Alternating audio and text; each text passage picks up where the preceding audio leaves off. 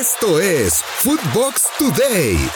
Ridículo mundial del Real Madrid en Champions League. El conjunto del Real Madrid hizo el ridículo en la Champions League al perder 2 a 1 contra el Sheriff FC de Moldavia en el Santiago Bernabéu. Con este triunfo, el Sheriff es líder del grupo D con 6 unidades y le sigue el Madrid con 3, pues a pesar de la derrota se mantiene gracias al empate sin goles entre Shakhtar e Inter de Milán.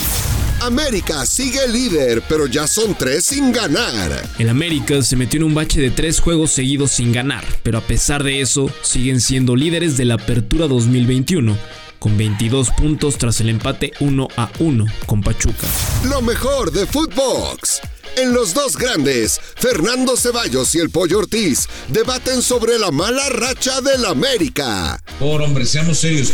Lo que sí te voy a dar por bueno es que eh, sí hay una baja de rendimiento de algunos jugadores y eh, no solamente del América, sino que creo que es en general. Bueno, Córdoba creo que se quedó en Tokio, ¿no? Sí, agarró el vuelo a México. Tanto Córdoba como, como Henry, como en su momento Vega, como en su momento Antuna, como en su momento Romo.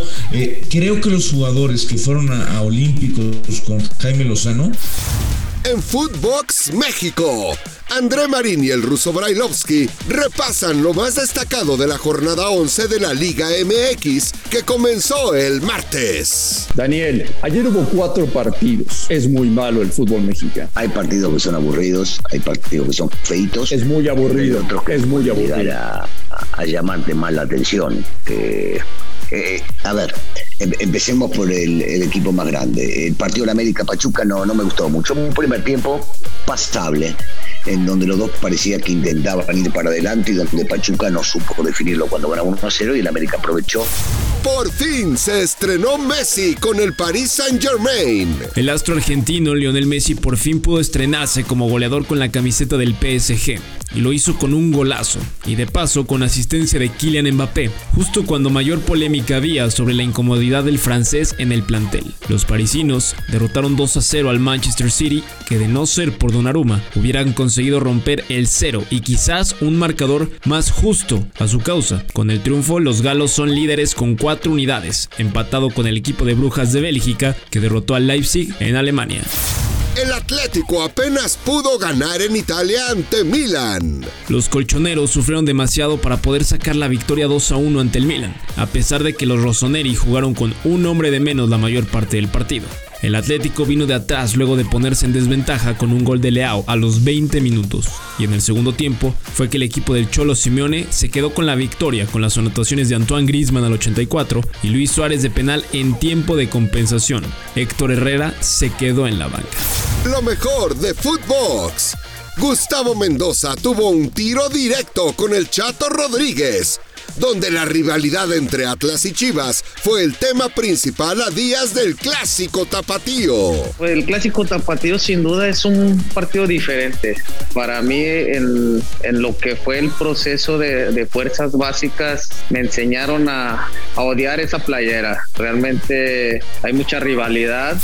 ¿Raíces griegas en equipos de la Champions? Los detalles los tiene Alberto Lati en su podcast Biblioteca Footbox. Una biblioteca que el día de hoy llenaremos con páginas que apuntan hacia la Grecia clásica, pero también al norte de Italia, hacia un equipo que de pronto se ha convertido en infaltable en la UEFA Champions League. Me refiero al Atalanta de Bérgamo. Pero ¿qué relación tiene el Atalanta con el contexto de la Grecia antigua? Pues que a fines del siglo XIX a inicios del siglo XX, numerosos proyectos deportivos buscaban retomar lo que se había consumado y lo que se había retomado de la vieja Grecia.